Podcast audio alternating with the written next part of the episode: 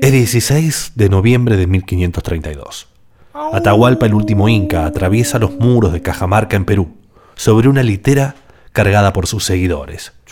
Detrás viene un séquito de 7.000 hombres.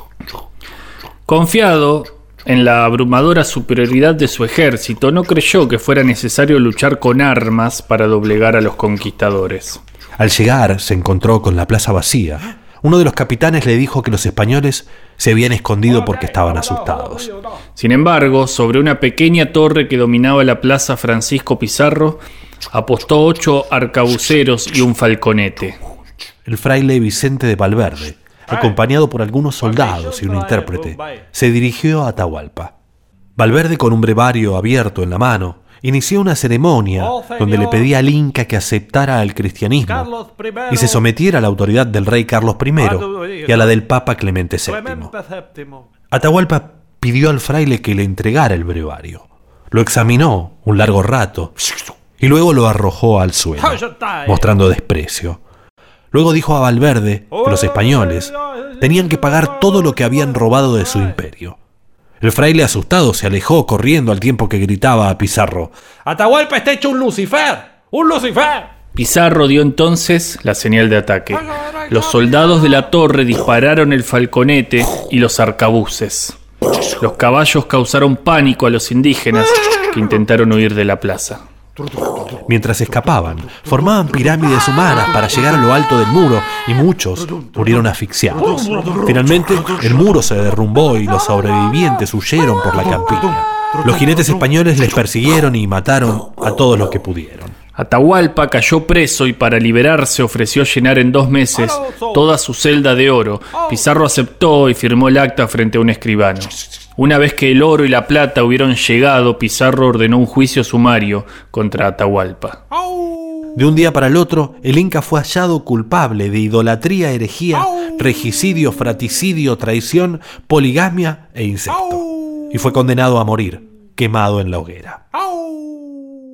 Toda esta historia no es más que un preámbulo para conocer a Zoila Augusta Emperatriz Chávarri del Castillo, según ella, la última princesa inca, descendiente directa de la inca Atahualpa y dueña de una de las voces más fantásticas de la historia.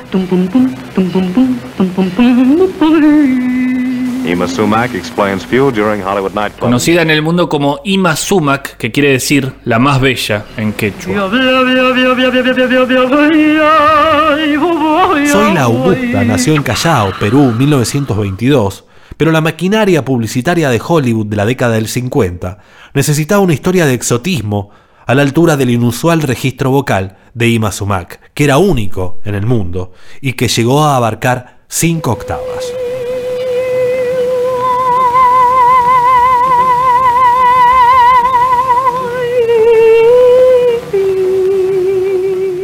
Se dijo entonces que había nacido en Cajamarca, que era descendiente de Atahualpa y que había aprendido a cantar con los pájaros de los Andes. Toda una historia de fantasía. Lo cierto es que Ima fue descubierta en un concierto en Cajamarca cuando cantó frente a 25.000 personas. De ahí contrajo matrimonio con Moisés Vivanco, director de la Orquesta de Lima, y luego viajó con su prima y su marido a Buenos Aires, donde en 1944 grabaron sus primeras canciones de folclore peruano. El exotismo de su voz y su rareza la llevaron a Estados Unidos, donde rápidamente se inventaron la tradición inca como solo Hollywood puede hacerlo, con una película de Charlton Heston y todo.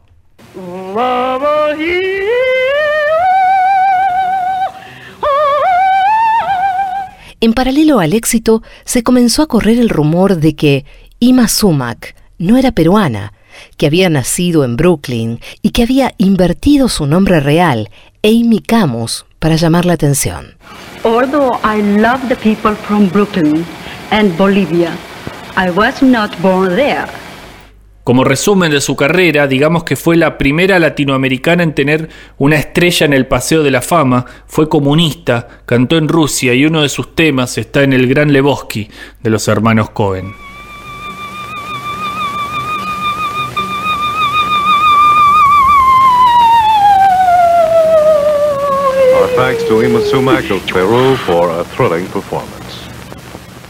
La voz majestuosa de Ima Sumac nos lleva ahora hacia otra voz increíble que supera todo lo imaginado.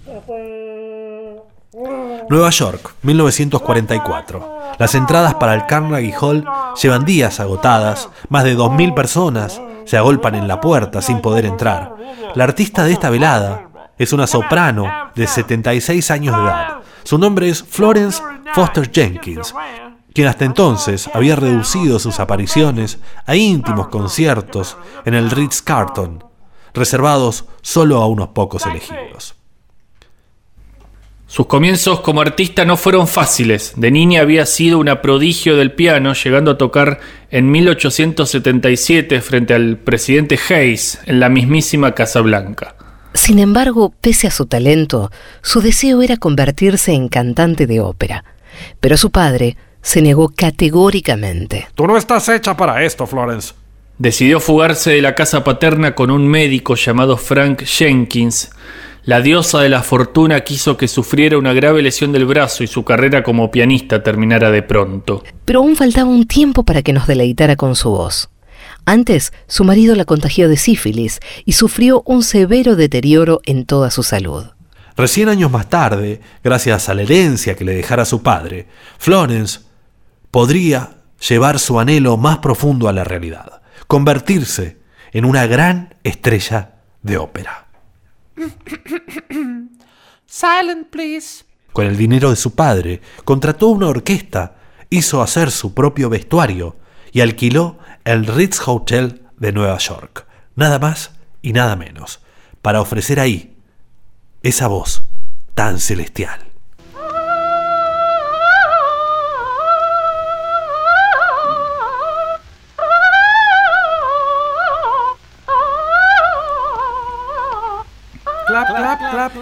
La gente aplaudía de pie. Una Florence completamente lanzada y quizás hiperventilada no tuvo empacho en endulzar con su fantástica voz melodías de Mozart, Verdi o Strauss.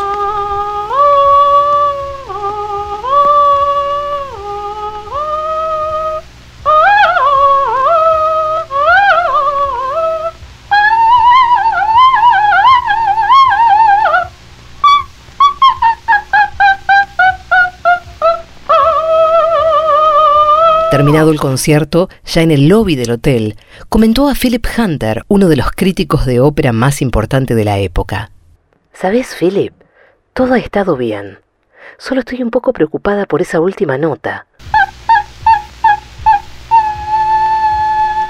La aburrida aristocracia neoyorquina recibió a Florence Foster Jenkins como la estrella que siempre soñó.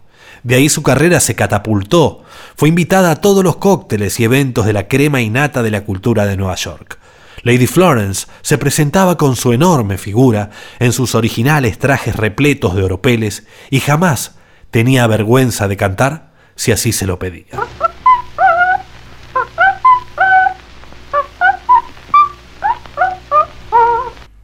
Ima Sumac y Florence Forster Jenkins, dos almas tocadas por el talento de una voz celestial. Indio Toba, sombra llante de la selva, pobre Toba reducido, dueño antiguo de las flechas.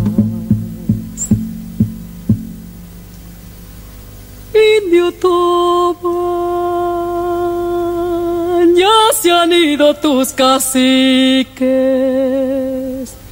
tus hermanos chiriguanos, avipones, mucubis. Sombra de Coctay viejos brujos de los montes, no abandonen a sus hijos, gente buena, gente pobre. Indio Toba, el guasuncho y las corzuelas. La nobleza del quebracho, todo es tuyo y las estrellas.